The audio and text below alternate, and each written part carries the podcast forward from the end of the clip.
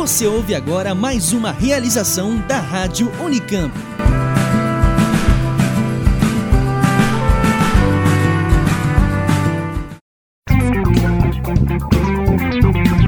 Ciência, cultura e tecnologia.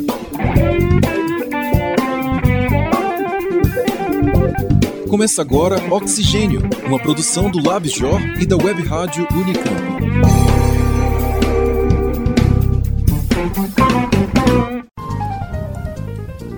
Olá, seja bem-vindo. Esta é a edição número 22 do programa Oxigênio. Eu sou Patrícia Santos. E eu sou Eric Nardini. Aqui você encontra notícias, análises e curiosidades sobre temas de cultura, ciência e tecnologia. A observação de aves está em alta, sabia?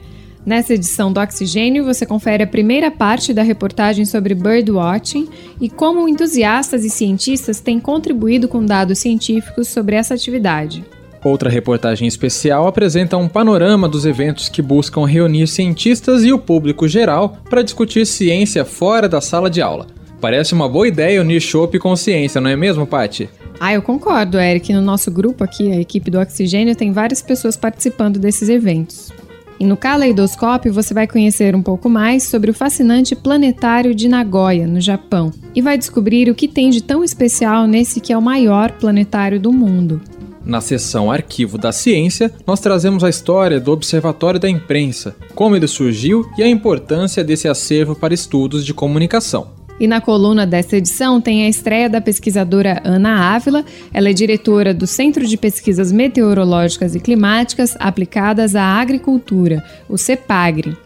A entrevista dessa edição traz a pesquisadora Márcia Azevedo Coelho, abordando como professores percebem as questões da ciência e da tecnologia e a relação dessa percepção com o ensino básico. Tudo isso e muito mais no Oxigênio. Vamos às notícias. Notas de ciência. Pesquisadores de universidades mundialmente renomadas assinaram uma carta contestando a realização das Olimpíadas no Rio de Janeiro por conta da ameaça do vírus Zika. Ainda há incerteza sobre a possível propagação da doença, mas sobre dengue já há estimativas matemáticas disponíveis. Quem conta pra gente é o Samuel Garbuio. Usando modelagem matemática, pesquisadores da Faculdade de Medicina da Universidade de São Paulo analisaram o risco de infecção por dengue nos Jogos Olímpicos de 2016 no Rio de Janeiro. Eles apontam para um número muito baixo de casos entre os cerca de 400 mil visitantes internacionais esperados. Os cálculos da equipe de epidemiologistas apontam 23 casos sintomáticos, quando a febre e outros sintomas, que podem inclusive levar à internação hospitalar. Quanto aos casos assintomáticos, são esperadas 206 notificações. Essa é uma estimativa para o pior dos cenários, tendo como base os dados de casos de dengue em 2007. Naquele ano, o mosquito espalhou o vírus até mesmo no inverno, quando as temperaturas foram mais altas que o esperado. Em 2014, às vésperas da Copa do Mundo, pesquisadores do mesmo grupo da USP também fizeram um estudo sobre a previsão de casos de dengue entre turistas e as estimativas se confirmaram. Foram quatro casos registrados, sendo que a previsão dos cientistas era entre 3 e 59 notificações. Já as estimativas para os casos de Zika, a maior preocupação este ano, ainda estão sendo estudadas. O que temos até o momento são incertezas. A Organização Mundial da Saúde e o Centro de Controle de Doenças, CDC, na sigla em inglês, nos Estados Unidos, reafirmam que não é necessário adiar ou transferir os Jogos Olímpicos, mesmo diante da carta aberta feita por um grupo de 150 cientistas e especialistas em saúde de universidades como Harvard, Columbia e Zurique. Esse grupo argumenta que as consequências do Zika são muito graves, como tem apontado estudos mais recentes, e o evento pode acelerar a propagação do vírus mundialmente. Segundo o CDC, o risco de propagação do Zika se mantém alto pelo trânsito de pessoas nas regiões afetadas, mesmo sem considerar as Olimpíadas. Com informações do El País e da agência FAPESP.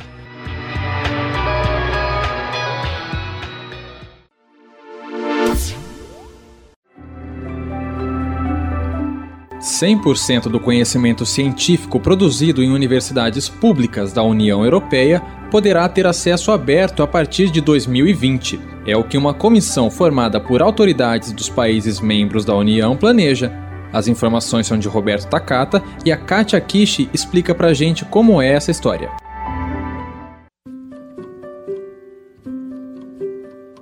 Representantes dos países membros da União Europeia querem que toda ciência produzida na região em instituições públicas ou custeadas com dinheiro público seja disponibilizada em acesso aberto a partir de 2020. A meta foi estabelecida após uma reunião de dois dias do Conselho da Competitividade em Bruxelas, na Bélgica. Esse conselho é formado por ministros de ciências, comércio, inovação e indústria dos 28 países da União Europeia. A justificativa é tornar a ciência realizada na região mais facilmente disponível e principalmente mais atrativa para pesquisadores e empreendedores. Essa medida faz parte de um pacote de medidas que inclui vistos facilitados para startups estrangeiras e o Programa de Inovação e Pesquisa Horizon 2020, com orçamento de 70 bilhões de euros. Na declaração da Comissão sobre o Acesso Aberto, que não tem efeito de lei, não há detalhamento sobre os passos a serem tomados para se atingir o objetivo no prazo estabelecido. Ela também prevê situações de exceção, como as pesquisas que envolvem patentes e questões de segurança e privacidade. Resta saber também qual será a contrarreação de grandes editoras comerciais que operam no modelo de acesso pago. Outra questão é como serão cobertos os custos para publicação em acesso aberto.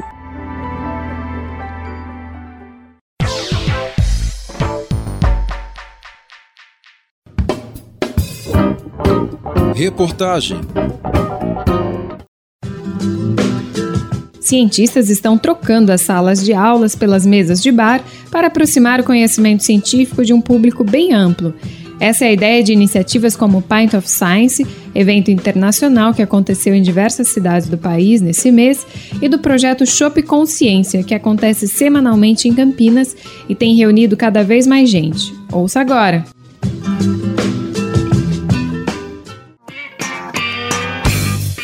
Um bar, um restaurante, um café, clima descontraído, conversas instigantes, esse é o cenário do festival que levou cientistas para conversas abertas ao público entre os dias 23 e 25 de maio.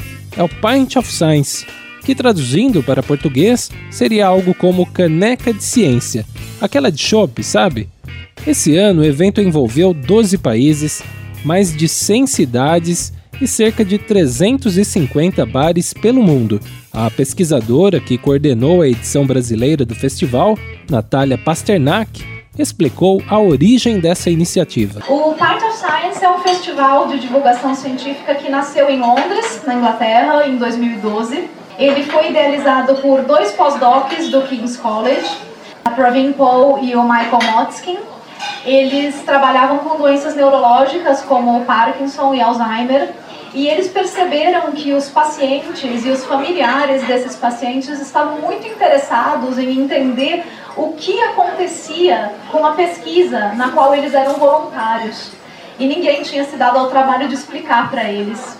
Então, esses dois pós-docs resolveram organizar uma série de palestras na universidade que eles chamaram de Encontro com os Cientistas. E eles acharam que então a solução para isso era levar o cientista para um ambiente informal, descontraído, e eles escolheram para isso a instituição mais antiga da Inglaterra, os pubs ingleses. No Brasil, o festival aconteceu em 22 bares de sete cidades: Rio de Janeiro, Belo Horizonte, Dourados, Ribeirão Preto, São Carlos, Campinas e São Paulo. Na capital paulista, a Natália fez apresentações sobre o método científico e sobre câncer.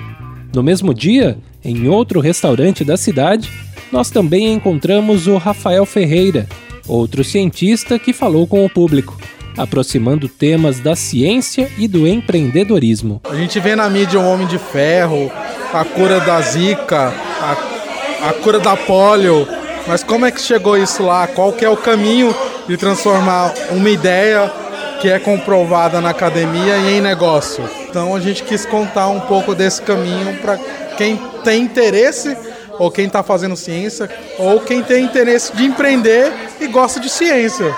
Então, por que não juntar os dois? E essa interação aqui no tete a tete, eu acho super legal. Apesar de eu tentar fazer isso em todo bar que eu vou, aqui eu fui muito mais escutado.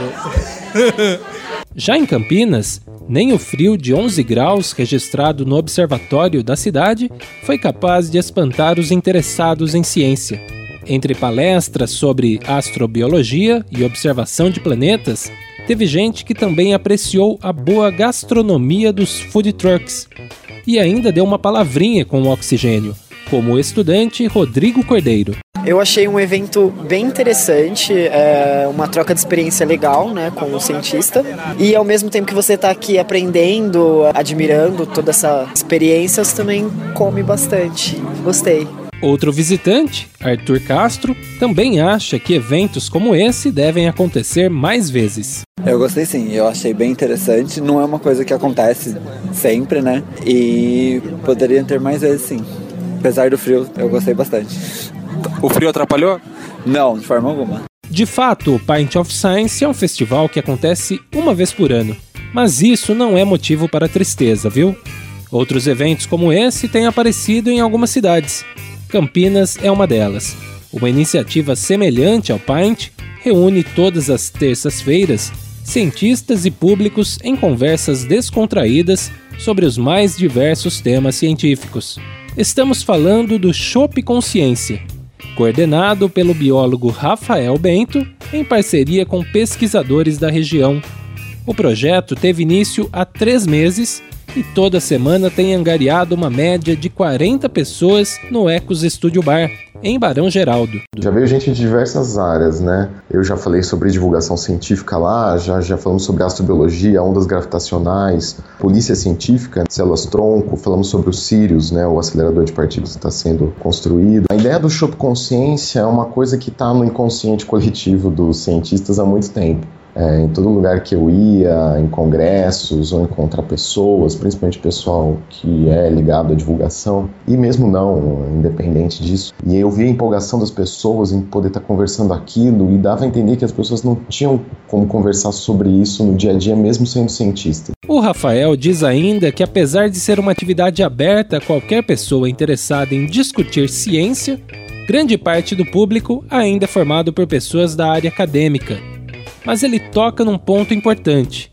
Não significa que essas pessoas também não sejam leigas. E as discussões valem a pena, porque eu tenho, por exemplo, cientistas que estão falando sobre biodiversidade e é um físico que está ouvindo. Então, basicamente, dependendo da, do tema, vai ter um monte de leigo aí no tema que vai ser discutido, né? São cientistas, mas o tema, por exemplo, um físico nuclear, ele não, não sabe nada sobre biodiversidade ou sabe tanto quanto qualquer outra pessoa, né?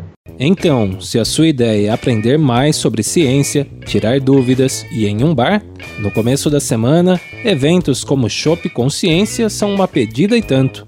A entrada é gratuita e você só paga o que consumir. A programação semanal e outras informações estão no grupo do Facebook. É só procurar por Shop Consciência. O link também está disponível no site do Oxigênio com produção de Eric Nardini, Patrícia Santos e Cristiane Pinho, Samuel Garbuio para Oxigênio.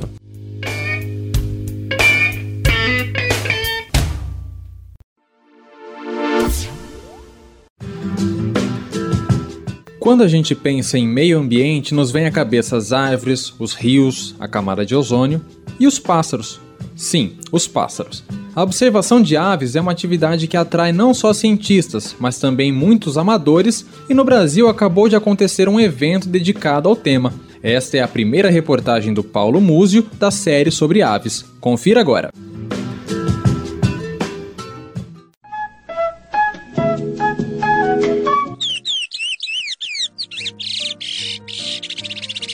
A atividade de observação de aves, ou birdwatching, vem ganhando cada vez mais adeptos no nosso país.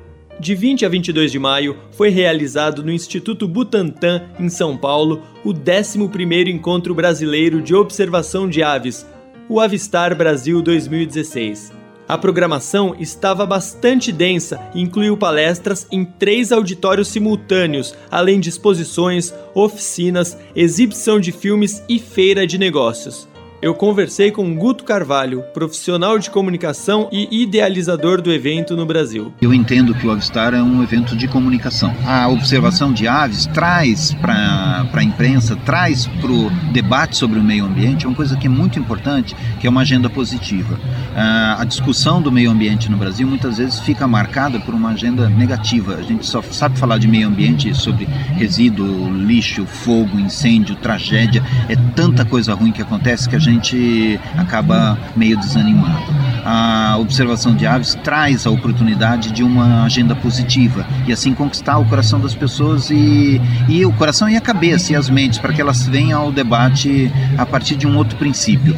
Eu conversei também com o ornitólogo Luciano Lima, coordenador técnico do Observatório de Aves do Instituto Butantan. Então a gente tem essa linha de pesquisa focada, essa linha focada em pesquisa científica, é, monitoramento de longo prazo, visando responder questões ligadas a mudanças climáticas, vigilância ambiental em saúde, utilizando aves silvestres, questão de vírus, é, influenza, Newcastle, toda essa questão ligada a uma parte mais científica.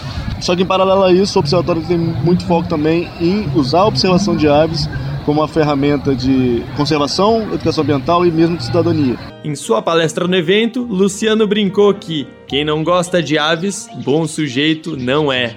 A observação de aves pode ser praticada tanto por amadores quanto por especialistas. E todos que praticam essa atividade de lazer podem contribuir com dados científicos. Isso se chama ciência cidadã o ornitólogo Alexander Zamorano Antunes, do Instituto Florestal do Estado de São Paulo, me contou um pouco sobre esse conceito de ciência cidadã. É, então, Paulo, isso daí começou, como toda atividade de observação de aves, né, começa na Europa e nos Estados Unidos, devido ao grande volume de observadores que eles têm lá, né? Então se percebeu que a quantidade de dados que esses observadores obtinham né, poderia ser usado para responder algumas questões científicas, principalmente ligadas à distribuição das espécies dentro dos, dos, territórios nacionais, né? rotas migratórias, porque você tinha várias pessoas é, de diferentes estados é, registrando as aves em diferentes períodos do ano, então esse tipo de informação foi é, facilmente utilizado com o tipo de dado que os observadores coletam, que geralmente é a presença né, das espécies. Alexander contou também como as novas tecnologias estão facilitando o compartilhamento dos dados coletados pelos praticantes da atividade. Por causa da internet, a gente tem algumas, algumas plataformas bem importantes que possibilitam essa ciência cidadã, que é o caso do Wikiaves, né? Então, os dados que os observadores de aves é, colocam no Wikiaves fotos, gravações, eles possibilitam que a gente tenha informações sobre presença e ausência de espécies em território do Brasil e dos estados e de cidades também. Então você consegue compilar essas informações. Lógico que o cientista, para fazer um trabalho é, mais acurado, ele deveria checar cada um desses registros. Esse site ele tem um controle grande de qualidade, vamos dizer assim, se tem vários pesquisadores, ornitólogos que participam do site e que verificam a identificação, mas mesmo assim para vários trabalhos é interessante você não pegar o dado bruto, né? Você dá uma analisada naquele dado, não só receber aquela lista. O grande barato da ciência cidadã é aumentar o número de pessoas fazendo a, a, coleta de dados de presença de espécies no campo. Coisa que, com o, o seu efetivo de pesquisadores, o dado é muito mais limitado. A observação de aves é um grande exemplo de que contribuir com a ciência pode ser prazeroso. E por falar em prazer, eu deixo aqui a dica do filme O Grande Ano, uma comédia de 2011 com Jack Black, Owen Wilson e Steve Martin que aborda esse universo do birdwatching. Eu assisti, gostei e o filme foi recomendado pelos dois ornitólogos com quem conversei nessa reportagem.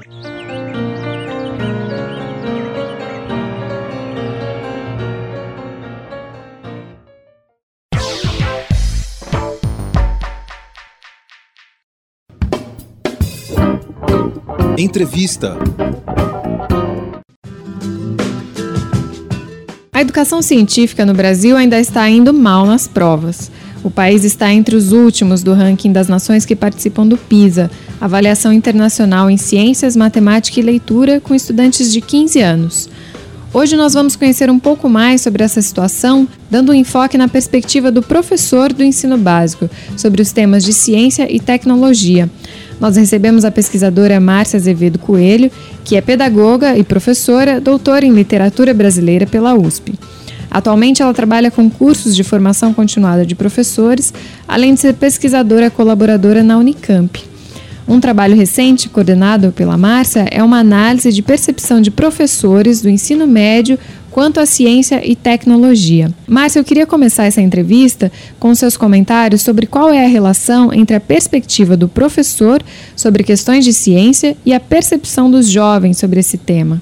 Oi, Patrícia, boa tarde. É um prazer estar aqui com vocês para falar dessa pesquisa que, de fato, ela revelou dados bastante significativos. Para responder essa questão, eu vou recorrer a outras duas pesquisas realizadas com jovens estudantes de ensino médio, já que a de professores foi realizada apenas com docentes de ensino médio do estado de São Paulo entre 2013 e 2015.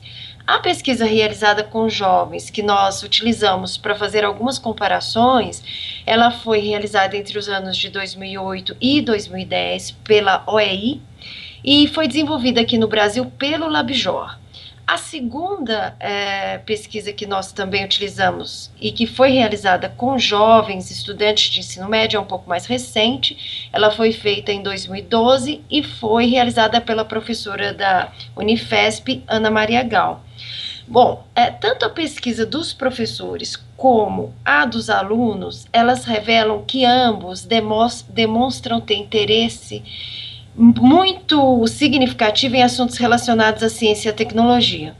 Os dados da pesquisa realizada com os professores, eles apontam que o docente valoriza muito a ciência e a tecnologia, seja para sua vida profissional, seja para sua vida privada, e também valoriza isso para a promoção do desenvolvimento social e se vê como um agente promotor desse desenvolvimento, ou seja, ele acredita que esses assuntos sejam importantes para a sua profissão, na medida em que ele é um agente promotor desse desenvolvimento.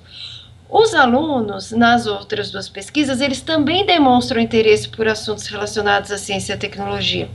O que ocorre é que as questões tratadas no ambiente escolar sobre ciências, especificamente em sala de aula, elas parecem, por todos esses indicadores e avaliações internas e externas que nós temos, não se transformar em conhecimento. Né? Então parece assim que ele, essas, essas informações elas ficam no âmbito da informação especificamente de modo que, assim, o estudante, ele não, ele, ele utiliza isso que ele vê em sala de aula para fazer uma avaliação específica, é, ou então como uma cultura assim, enciclopédica, né, que ele sabe dar uma resposta se a pergunta foi exatamente da forma como ele viu, como ele estudou ali no livro, ou como o professor comentou, mas ele não consegue resolver problemas do seu cotidiano que requerem a aplicação desse conhecimento em ciências. Bom, a hipótese que os próprios professores, alguns professores entrevistados na etapa do grupo focal que nós fizemos, a hipótese que eles levantam sobre essa questão é que há um hiato entre a teoria e a aplicação, né? E, e, a teoria que ele, que o aluno tem na escola e a aplicação desse conhecimento. E eles levantam a hipótese de que esse ato ele é consequência da metodologia, da metodologia de ensino e aprendizagem, né, no caso. Eles consideram assim que a forma como se ensina ainda é muito pautada por livros didáticos ou materiais de sistemas de ensino, e principalmente no ensino médio, eles também comentam que o programa do professor, principalmente das escolas privadas, ele se fundamenta muito no que será cobrado por grandes exames vestibulares. Isso reforça essa tradição da nossa educação, que já é muito teórica, muito expositiva, e que, na medida em que a construção do conhecimento demandaria muito mais tempo do que a informação especificamente, ou seja, você dá uma aula expositiva, você consegue cumprir aquele conteúdo de forma muito mais rápida do que você promover a construção, sair de sala de aula, levantar problemas para os alunos, é, como eles acabam. É, as aulas, é, eles acabam enfatizando as aulas expositivas. Então, a aula fica uma aula de é, transmissão de informação e não de construção do conhecimento. Uhum. Isso é, os professores apontaram nos grupos focais. Uhum. Agora, outro hiato também, é, talvez seja o que vocês observaram, em, é, uma discrepância entre a percepção dos alunos e dos professores, quando eles são questionados sobre o quanto se discute em sala de aula em relação aos impactos da ciência e tecnologia na sociedade, né? Então, seria necessário também aproximar os temas do cotidiano, nesse caso, em relação aos impactos? Sem dúvida, né? É, o, os professores, eles, quando perguntam assim, é, a frequência de nunca, né? Então, o professor responde é, a frequência com que ele discute sobre é, ciência tecnologia e seus, seus, impactos na sociedade. Então, a gente tem ali um percentual aproximado de 13% é, do universo de professores que respondem que nunca discutem sobre esses temas. E aí, fazendo uma comparação que não pode ser direta, é, em função do tempo e tal, entre uma pesquisa e outra, mas quando se pergunta para o aluno, nós temos um percentual de 40% de jovens que responderam que nunca discutem sobre esses temas. Aí é, tem algumas hipóteses. A primeira é que, embora o professor esteja é, conversando sobre esses temas, ele está causando pouco impacto no estudante. É, em nível de significância, ou seja, é, o, o, aluno já até ouviu, mas já até esqueceu que já foi discutido, ou que discute sobre esses temas, quer dizer, pouco significativo para ele. A outra possibilidade, que seria a melhor, né, é que quando foi feita essa pergunta para os estudantes, que foi em 2008, 2010, entre 2008 e 2010, que se discutisse menos sobre isso do que agora, é, em 2013. Então, talvez agora se discuta mais sobre esses temas em sala de aula do que na época da primeira pesquisa. E é mais, nós temos aí também é, a questão de significação quando se pergunta para o jovem se ele lembra o nome de algum cientista na pesquisa do LabJOR. 85% dos jovens respondem que não se lembra de nenhum nome de nenhum cientista. Sendo que isso é tratado, isso está nos livros didáticos, isso é tratado certamente uh, durante as aulas deles, né? Mas eles não se lembram. Então, de fato, não obteve, assim, não foi um aprendizado significativo para esses jovens. Não se lembrar de nomes de cientista e também de instituições, né, que também são pouco lembradas nessa pesquisa, tem a ver com a visão desse professor e do jovem sobre a profissão, né, de cientista. Os dados também eh, mostram que tem pouca atenção sobre essa, essa questão da carreira profissional, né? Inclusive que não seria uma opção para esses jovens. Como é que é a análise de vocês sobre esse tema? Então, quando perguntado para os professores se eles consideram que a carreira científica seja, a carreira científica seja atraente para os jovens, né, 42% dos respondentes informam que consideram que não, que não seja. É, e aí tem é, algumas respostas, algumas justificativas sobre isso, né? É, uma justificativa bastante citada é a de que é, é uma carreira pouco valorizada no país. É, outra também bastante citada pelos professores é de que os jovens são imediatistas, é, de que os jovens não gostam de estudar, né, frequentemente. Então, eles consideram que não seja atraente. Agora, é, voltando lá na pesquisa com os jovens, quando pergunta para esses jovens é, se eles consideram a carreira científica atraente, 40%, quer dizer, quase ali um percentual próximo aos que professores que afirmaram que não consideram, afirmam não saber responder. Eles não sabem. Bom, é, se eles não sabem responder se é atraente ou não, significa que eles têm pouca informação sobre o que vem a ser a carreira científica. Se eles têm pouca informação sobre o que vem a ser a carreira científica, isso é, de certa forma, explica por que eles não lembram também o nome dos cientistas, mas explica um pouco mais.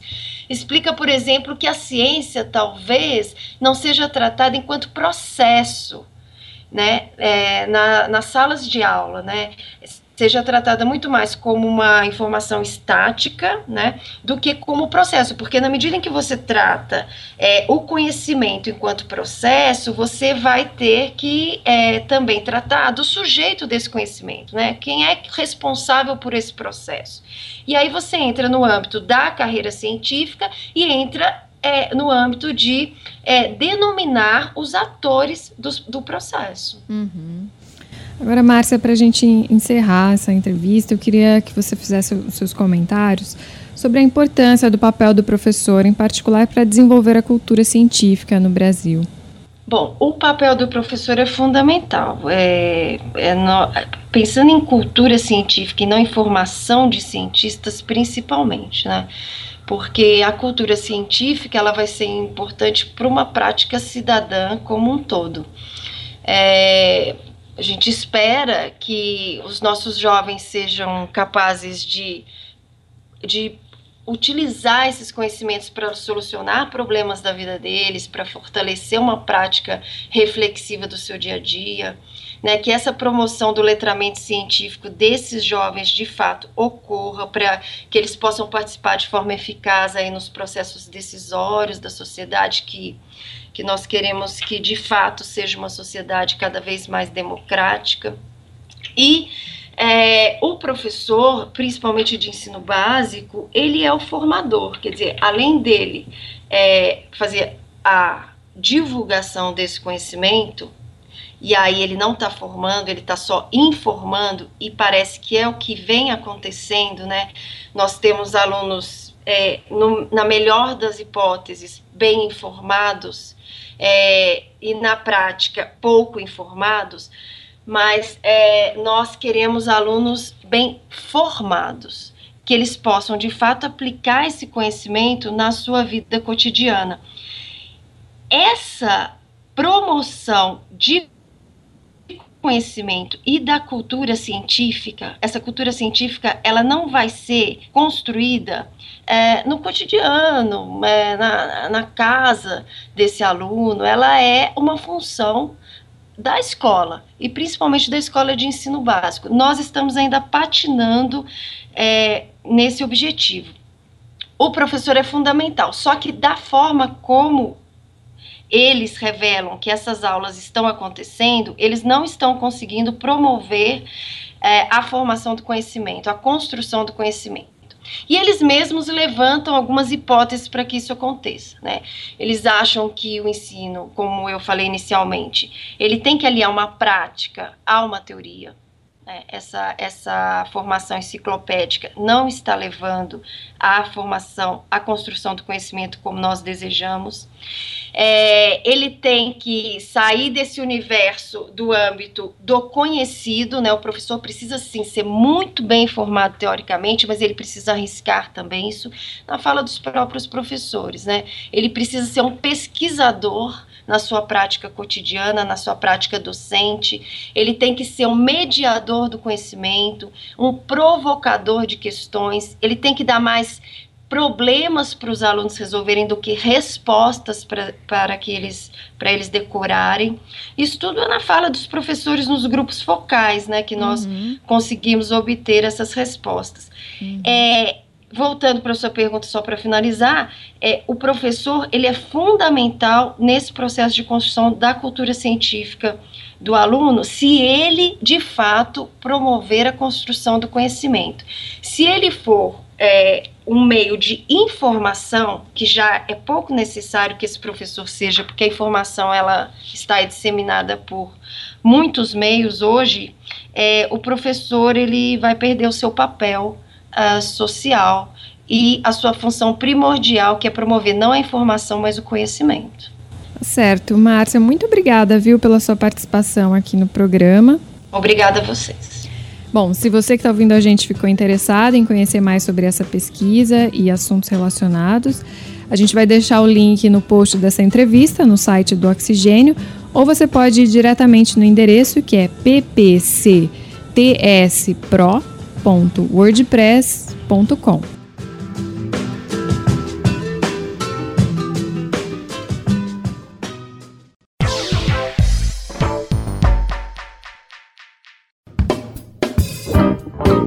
Arquivo da Ciência.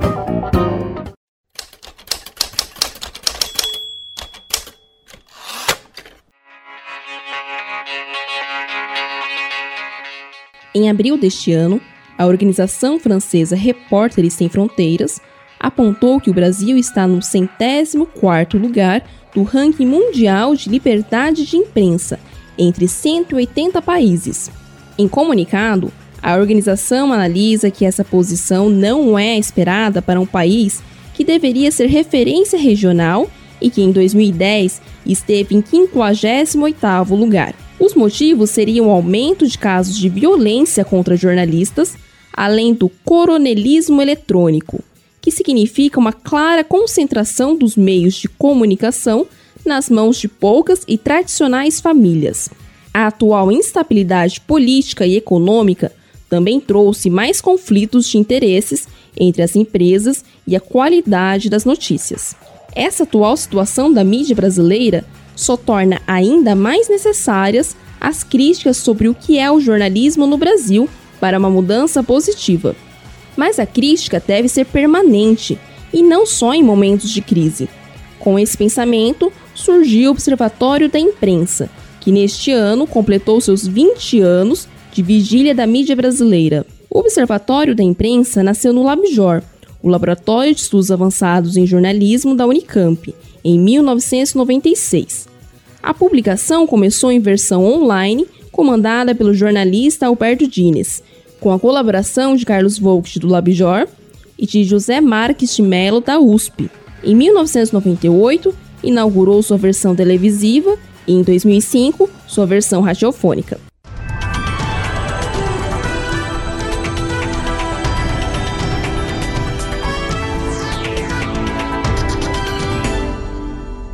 Bem-vindos ao Observatório da Imprensa. Nesta edição, vamos tratar do discurso único da imprensa que não dá espaço para vozes diferenciadas.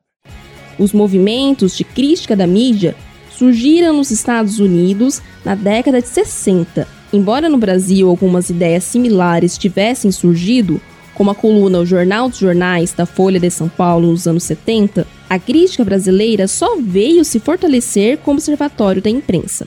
Vale lembrar que no Brasil existem outros observatórios com perfis diferentes, reunidos na Rede Nacional de Observatórios da Imprensa desde 2005.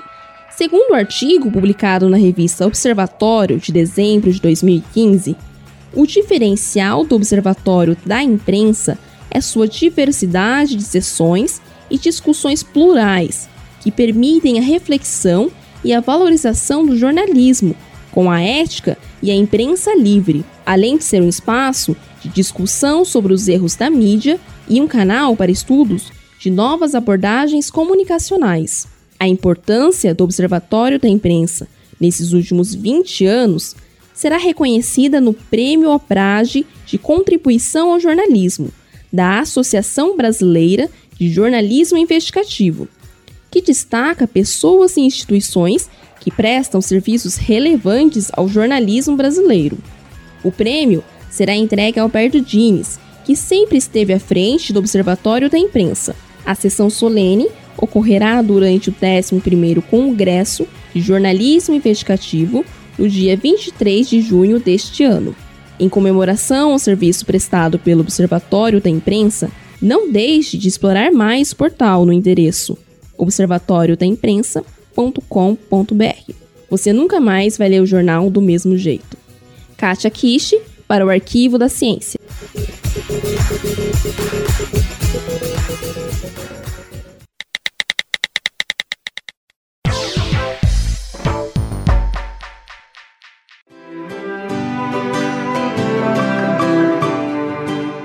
Ana Ávila, diretora do Centro de Pesquisas Meteorológicas e Climáticas Aplicadas à Agricultura, o CEPAGRE, estreia sua coluna de Olho no Clima.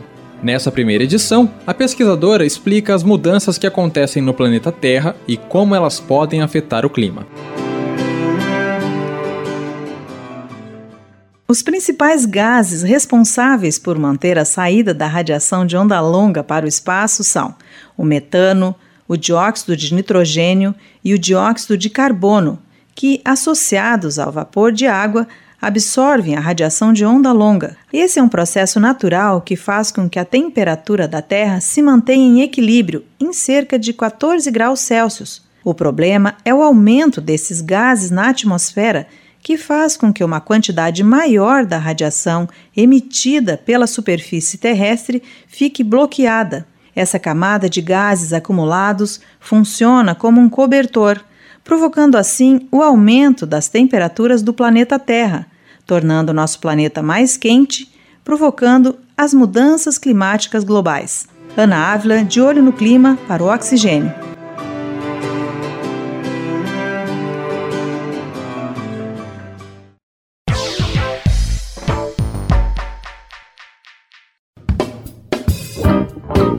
Caleidoscópio. Vou sair pra ver o céu, vou me perder entre as estrelas. Ver da onde nasce o sol, como se guiam os cometas pelo espaço. E os meus passos nunca mais serão iguais. O fascínio pelo espaço e seus mistérios não está somente entre artistas e cientistas, que se inspiram para inovar, mas também no imaginário das pessoas. Afinal, quem nunca parou para olhar o céu limpo à noite?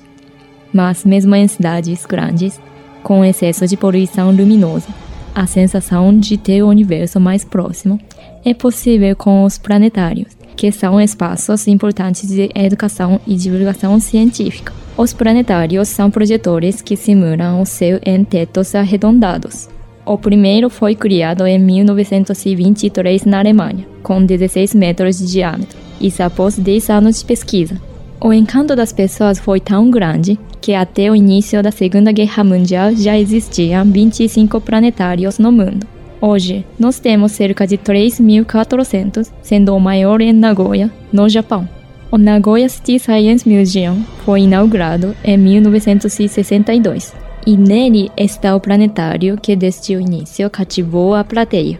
Até agosto de 2010, mais de 150 mil pessoas visitaram a cúpula quando foi fechado para reformas. Ao reabrir em 2011, se tornou o maior do mundo, como explica o astrofísico e curador do planetário de Nagoya, Manav Noda. Nós queríamos reproduzir a escala do céu o mais fiel possível, porque quando a cúpula do planetário é pequena, o triângulo de verão, visível no hemisfério norte, também fica pequeno. Queríamos que os visitantes procurassem as estrelas no planetário como se fosse o céu de verdade. Para realizar isso, se tornou o maior do mundo, sem querer. O antigo planetário tinha uma cúpula de 20 metros de diâmetro. A atual tem 35 metros e atende até 350 pessoas por sessão. Outra novidade da reforma é que as produções audiovisuais conseguem trazer mais emoção para o público. Não dá conta que quando eles exibem um vídeo sobre Saturno, as pessoas se sentem dentro do anel do planeta. Outro ponto positivo é que um curador profissional do planetário explica ao vivo sobre as projeções. Tudo em japonês, infelizmente. E a cada dia temos um assunto específico sendo discutido. Por exemplo, hoje vamos conseguir ver a estação espacial do universo que passa por aqui. Acho que isso é a razão para muitas pessoas nos visitarem. O planetário de Nagoya possui seis sessões por dia, sendo divididas com projeções para o público geral, famílias nos finais de semana e grupos escolares.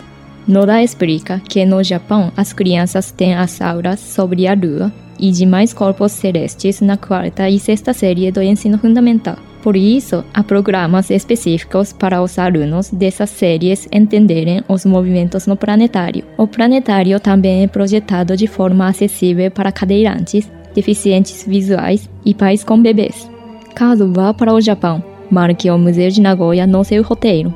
Além de manter o maior planetário do mundo, o museu foi construído sob um jardim suspenso e conta com exposições de ciência muito interessantes, como simulador de um tornado artificial de 9 metros de altura, um laboratório ártico com temperatura de 30 graus Celsius negativos e muito mais.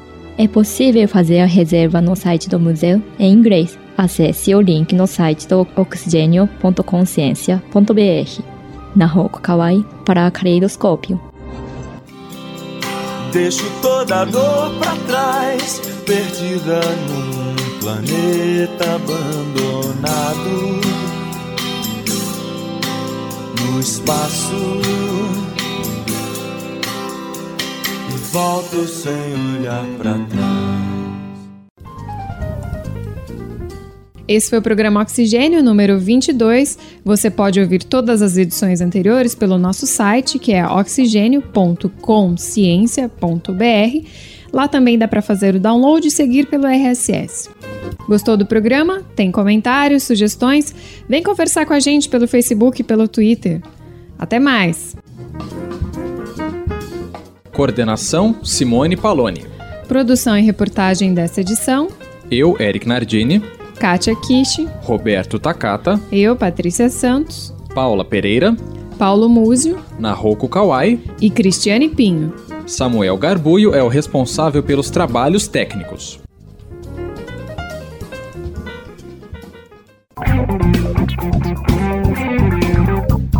Termina agora o programa Oxigênio, uma produção da equipe do Laboratório de Estudos Avançados em Jornalismo da Unicamp. Realização Web Rádio Unicamp. Continue com a nossa programação.